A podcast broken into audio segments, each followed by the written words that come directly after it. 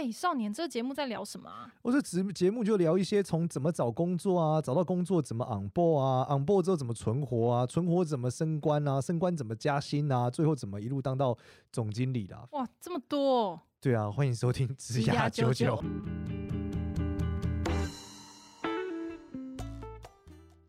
欢迎收听职涯九九，我是主持人 Gloria，我们欢迎另外一位主持人简少年。Hello，大家好，我是少年。那今天我们来聊一些跟上班技巧有关的，就是我们决定有一个系列，可能叫工作法。那这个系列的这个工作法的第一个是我最近在的一个体悟，是我跟我们公司同事互动后的结果。主要是这样，就是说，呃，我觉得我们公司同事他在提了一个案子的时候，然后这个时候案子的时候，他们他们做了一些东西给我们，做了一些呃，算是视觉吧，或者说他们要对外产出一些东西。但是呢，他做的时候，因为这事情他们可能太常在做了，他们可能就觉得，那我们做完就是这个看起来很 OK，我直觉觉得很 O，他直觉觉得很 OK，他就交上来给我。然后交上来给我的时候，对，很漂亮。然后这他觉得做的很好。但是呢，但这两个东西呢，我觉得它太好看了，我觉得这很有趣哦。就当下我就觉得这两个东西长得太好看了，或者这个东西长得太太棒了，或他做出来的东西我觉得太完整了。这很有趣哦，那这时候我反而觉得不 OK。可是呢，为什么不 OK？好，为什么不 OK？是因为我觉得这个市场的需求并不是要一个那么漂亮的东西。只是我们今天的目的是为了，因为我们做的是一个算命的公司，算命的服务嘛，所以我们的感觉是要让大家觉得这个准，这一个会准，这个让人相信，让人相信。对，那人们都只有刻板印象的，绝对都有刻板印象。所以呢，嗯嗯、有时候你你你为了创新把刻板印象剥除的时候，其实带来可能是副作用。有可能就是我觉得无法联想啊。嗯，没错没错。所以那时候我就跟他讲说，但是因为我直接，我觉得有时候管理也是一个关键啊，就是我不太可能我直接打枪他，他到时候他就会不发响了。所以我后来就是会有个习惯，我会跟他们讲说，你们这东西，我会问他们说，你这档案给谁看？他们会说出一个对象，嗯、呃，几岁到几岁的年轻人。嗯、然后我说这太模糊了，我们继续往下想，这样的人生活形态是什么？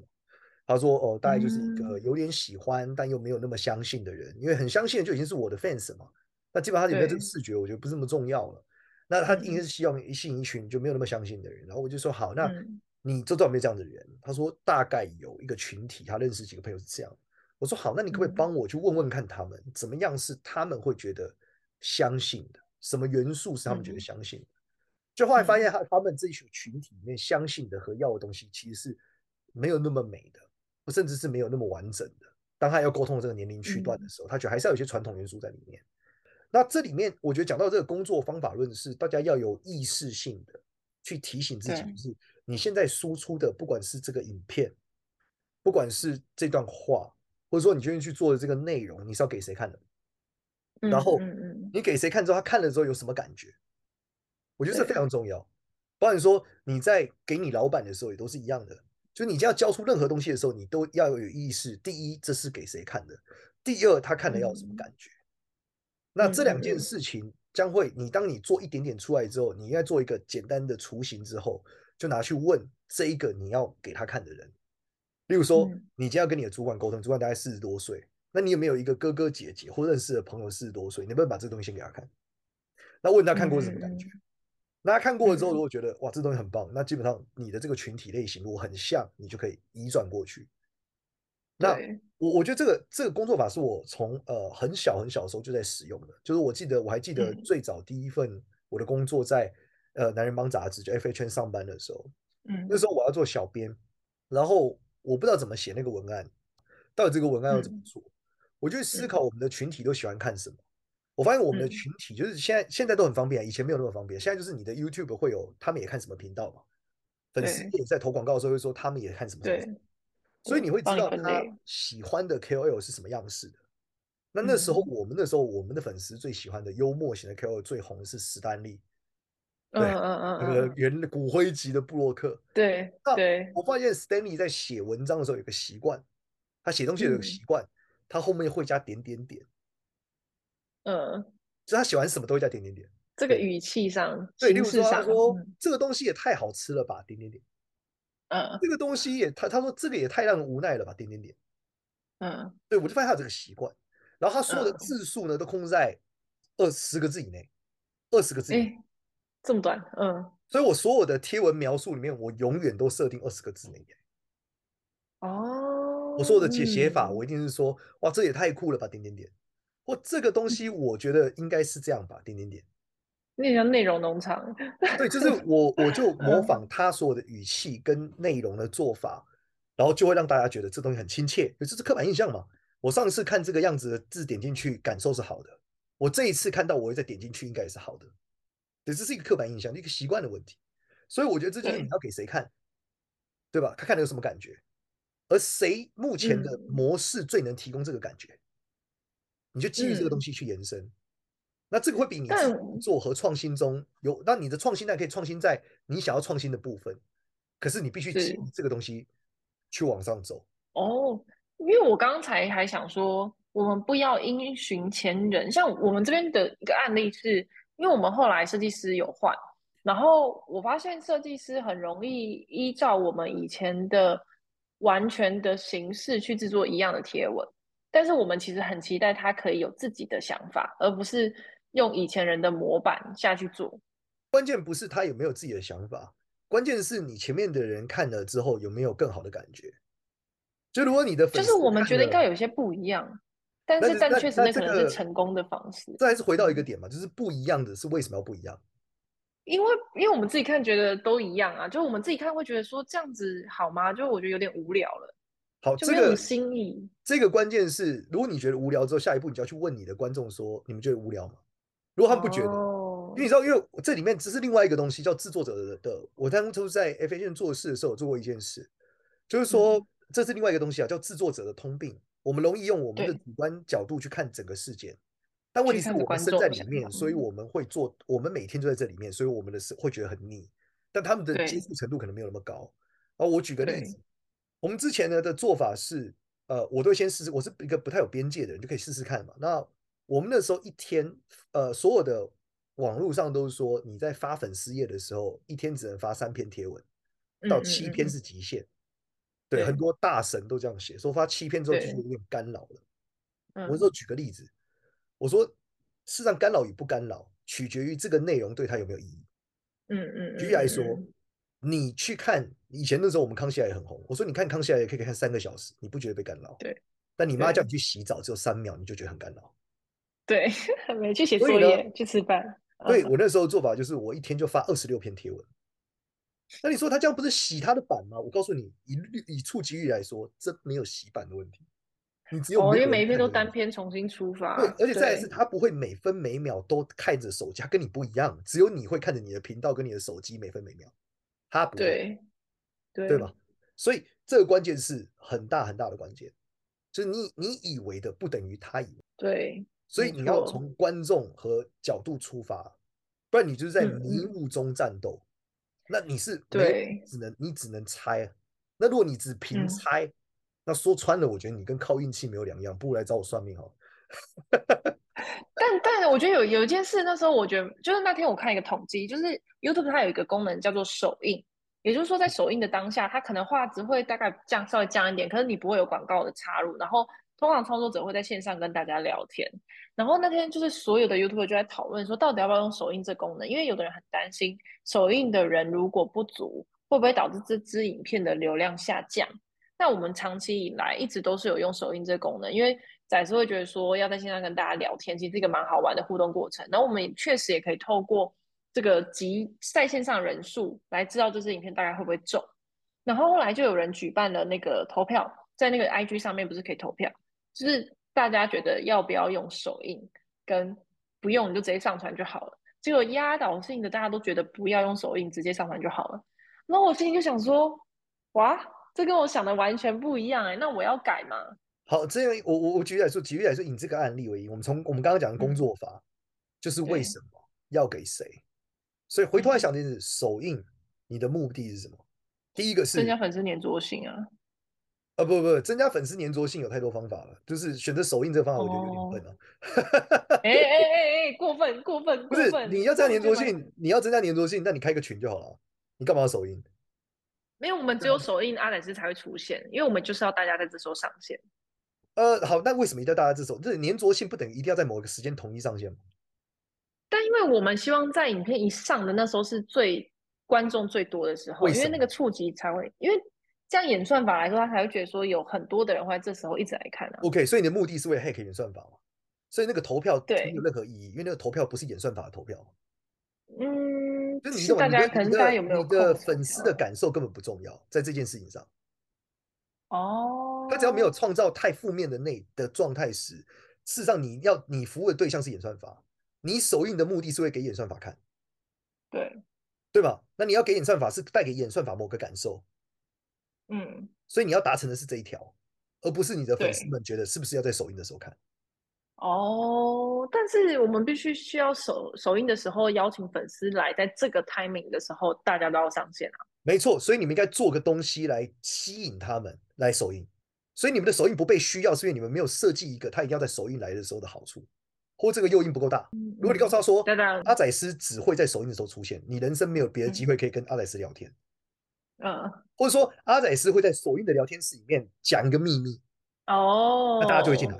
对吧？也是蛮有道理，嗯、呃，对。对，那大家会进来之后，演算法是后面的一件事，所以每一件事的都得分开来判断，你为什么要这样干，你要干给谁看，带给他什么感受。嗯嗯嗯嗯嗯。但是你们现在在这个工作法里面的结构里面是没有，你把货在揉在一起嘛？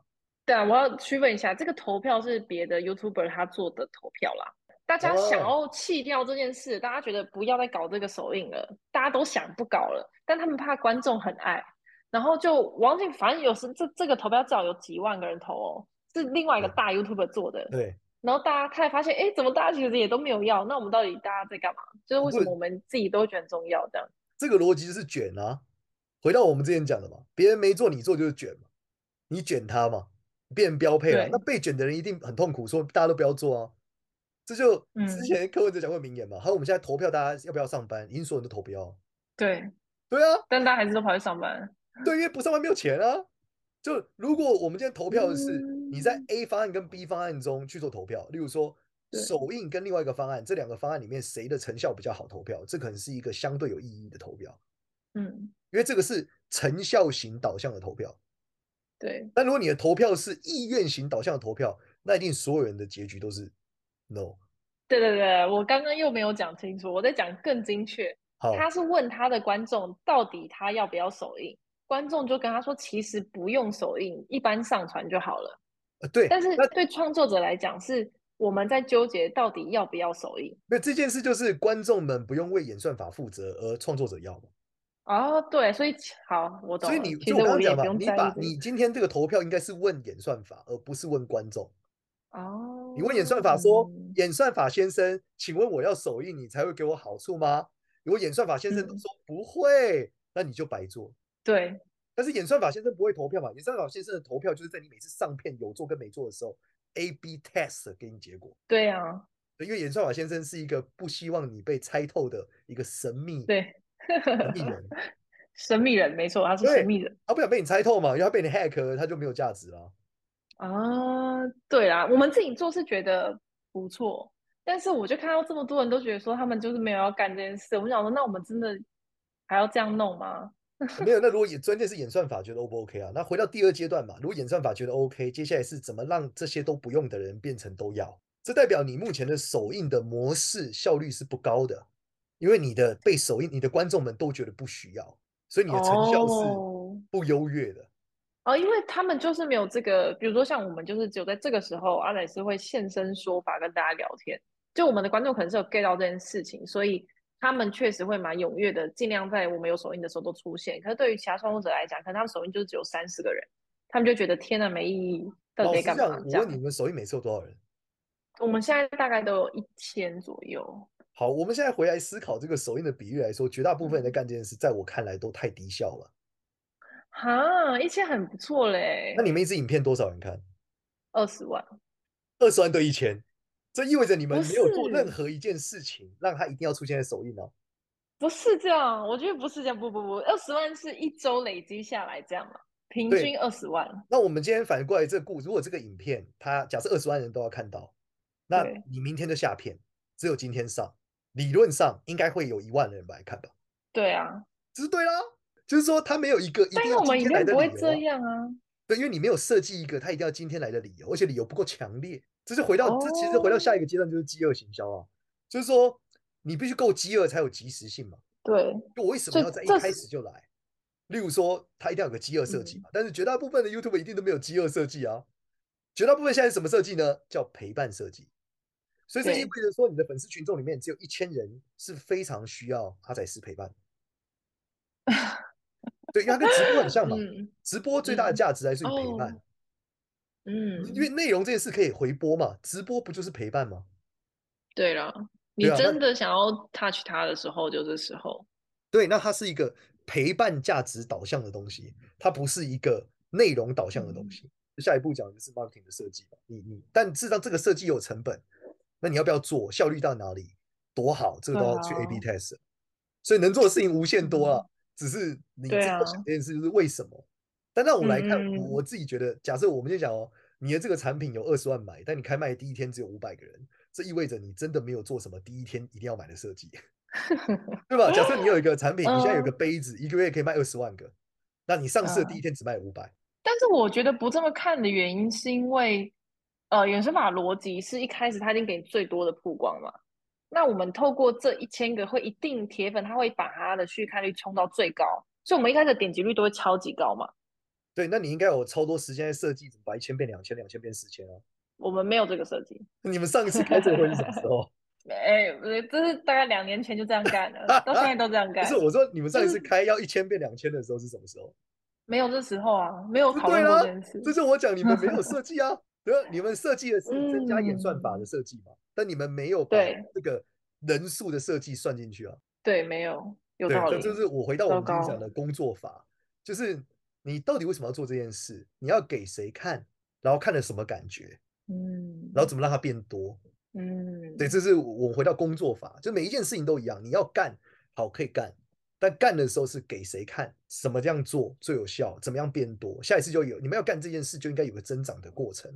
对啦，因为我刚我刚刚讲讲到，就是说你提到这件事情，我觉得它有一个很大的 bug，是因为当你长期都在做同样一件事情的时候，你就会觉得啊，就是这样啊，反正我就是这样，流工作流程就是这样啊，你就不会再去多想这些事情，然后就会常被骂。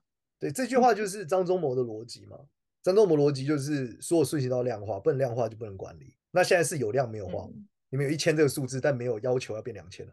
没有，我们就觉得一千很好，我知道有一千就是代表什么，没有一千就代表什么这样。对，但你们没有想到，那只有一千代表什么？能不能让它变两千，代表更多？就是数据化去理解，嗯、你做所有事情都应该要用数据量化去理解我们的目标跟方向。那如果你发现一千变两千的难度太高，那就应该放弃。嗯，因为在下一个阶段，你就会进到工作是做不完的嘛，像你现在就一样嘛，对啊，不完的。所以优先顺序已经很痛苦了，嗯，对，解决哪一件事情最有效率嘛？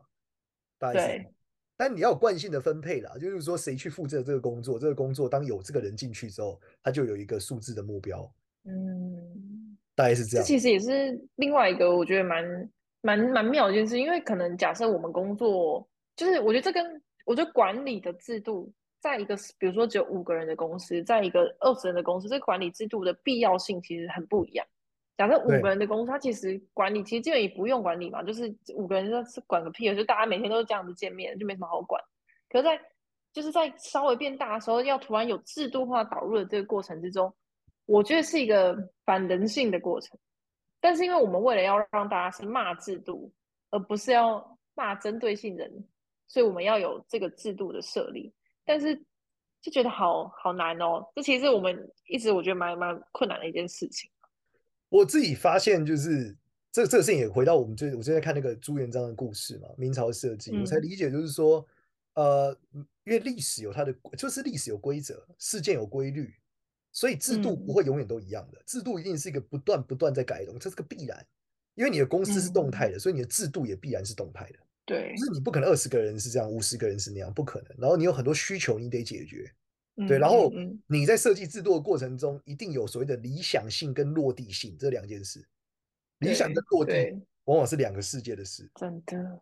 对，那 我这感受良多。这件事就是你只能找到，最后还是回到为什么台湾老板常常讲一句叫“人才不够用”，或者说我们现在很多人觉得自己是人才，但老板不关注他。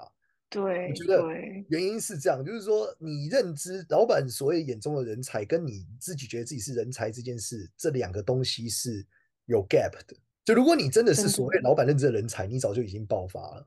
但事实上，绝大部分时候并不是这样设计的，因为对，就回到我们讲的，因为管理制度的设计跟老板的需求是呃一直在改变的，所以我会某一天你真的被看见，原因是因为这个改变的过程到了你。嗯，我觉得我觉得大家可能会很难理解为什么会差这么多。可是我自己身为从一个上班族到一个可能主管或者创业的人，就是这件事情正常。就是以前我在上班的时候，我认真觉得我就是个人才。就是大老板为什么还会一直说他们找不到好的人才？可是当我进到就是变成一个管理的人的时候，我就会突然发现，哇，我这个人才的想象实在差太多。就是人才。他不不攸关是你能力好，能力好不好这件事，能力好不好完全只是一个 basic，因为大家基本上能力都不错，但是有很多的，比如说忠忠诚，或者是他的这个你愿意负责的程度，可能会是非常非常重要，就人才的一个认证的认知的一个过程，这样其实都跟你在上班是完全不一样的概念。对，但我们现在是回到我们的工作法去讨论这件事嘛，就是。嗯你是个人才的关键，其实还就是你到底知不知道你现在在干嘛？然后你没有办法把你做这件事想清楚。就我所谓的知道你要给谁看，然后要什么效果，这件事情光是这样能想清楚，最后你还能落地，把你想要做到的做出来，其实越来越好，你就是一个超级人才了。你要花超多时间让大家理解你要的是什么。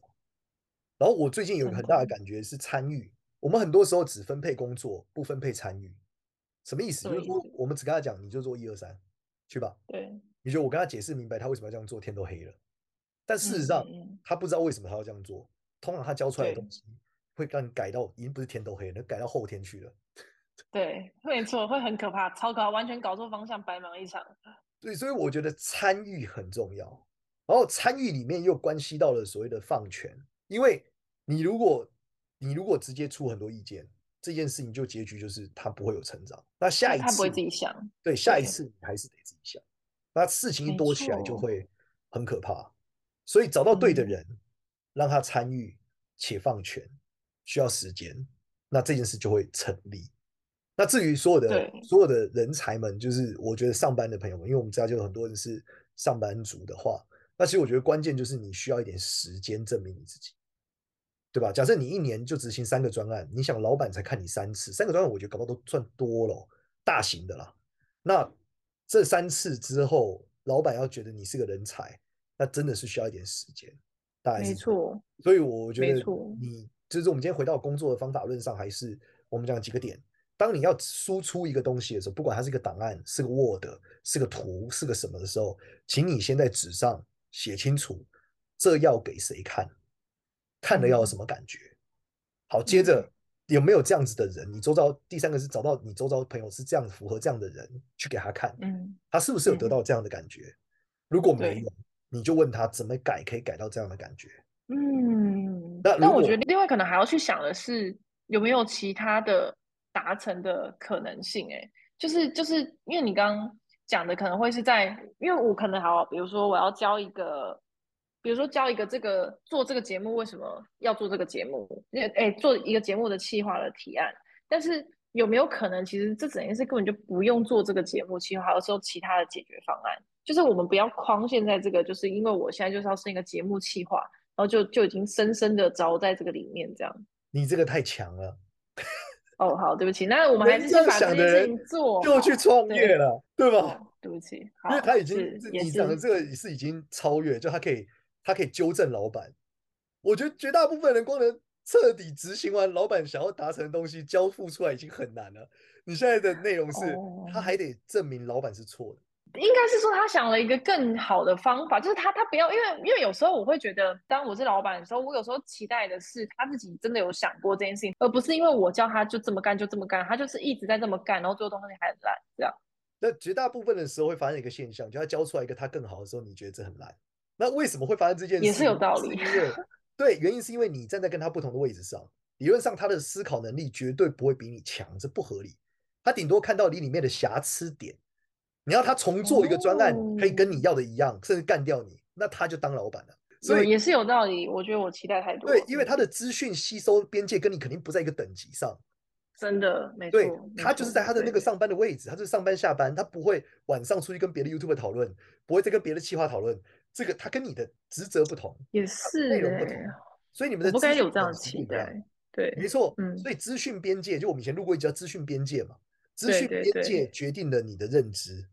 所以他的认知是不到的原因，是因为他的资讯边界里面根本没有这回事。没错，他根本不不晓得，不晓得。没错，就像我们刚刚举例，刚刚为什么讲这个志奇？前面讲到志奇，就是嗯，他要教大家五十五十是不 OK 的。嗯、对，因为 YouTube 不是创业家背景出身的。对、嗯，所以还是回到我们刚刚讲，你要如果你希望底下的人可以超越你的认知，是难度是很高很高的，除非你找到一个超级经理人。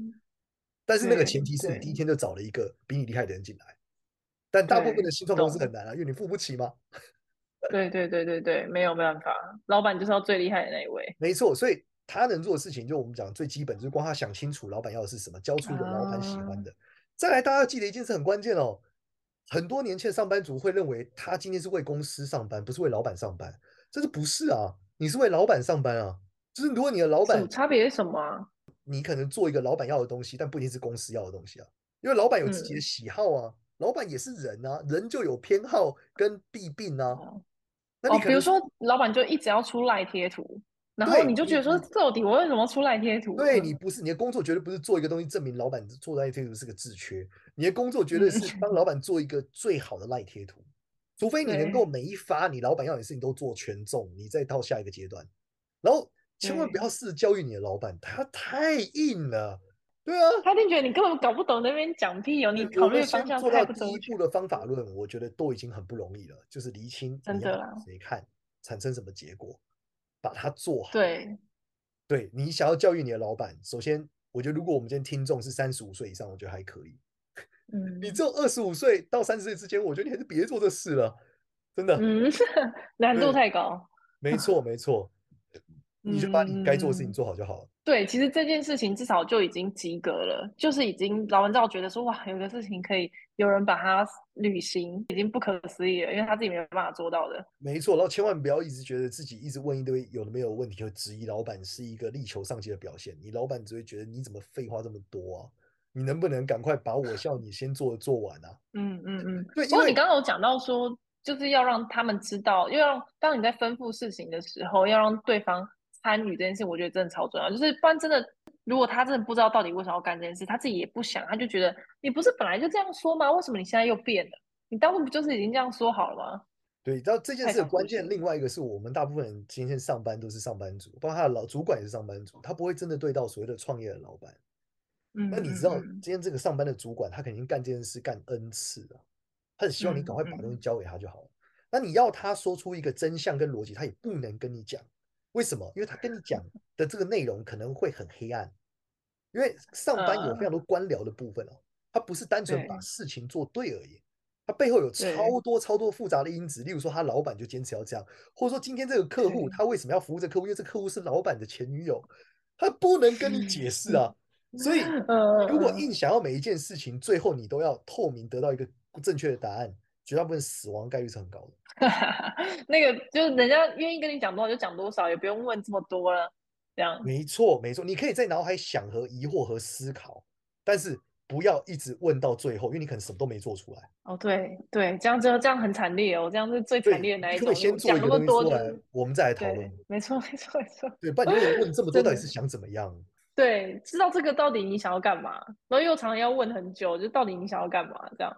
对，那你想，你老板一个人如果对十个人，他就被十次这样问，他一天就没了，然后他就会很生气，他就觉得到底到底，对，他会觉得很烦，所以不要了，就记得这件事就是先想清楚要给谁看，怎么看，问你的朋友是不是这样感受，是不是这样？如果是 OK，那就往下。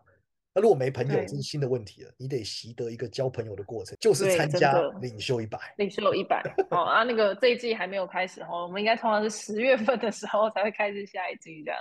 对，但是领袖一百确实有这样子的功能跟服务，这样子。没错，或者在我们的赖群里面，你发一些东西上来，我们也会直觉的回你的。对对，没错。好，那我们这一集就先这样子。那喜欢我们的频道，可以到 Apple Podcast 上面给我们五星的好评。然后你的每一个好评，我们都是我们支持不断成长的动力。我们希望我们可以就是五星啊，我们现在好像是四点九颗星啊，就是五星。对，好像就很希望多多分享啦。就如果你因为我们这个节目真的觉得人生变得更好，我觉得你还是分享给你朋友嘛，希望他们可以一起来听。对，然后可以多给我们一些回馈哈，写一个感谢信给我们也是很好的。你可以写说你到底有多感谢我们，留在五星评论里面。或是你觉得哪一个内容你真的觉得是很希望可以听更多的，比如实务上技巧，或者是攻防法学、AI 等等，就你都可以分享。那也可以加入就这样九九的社群。那感谢你，那这一集就这样子喽，拜拜，拜拜。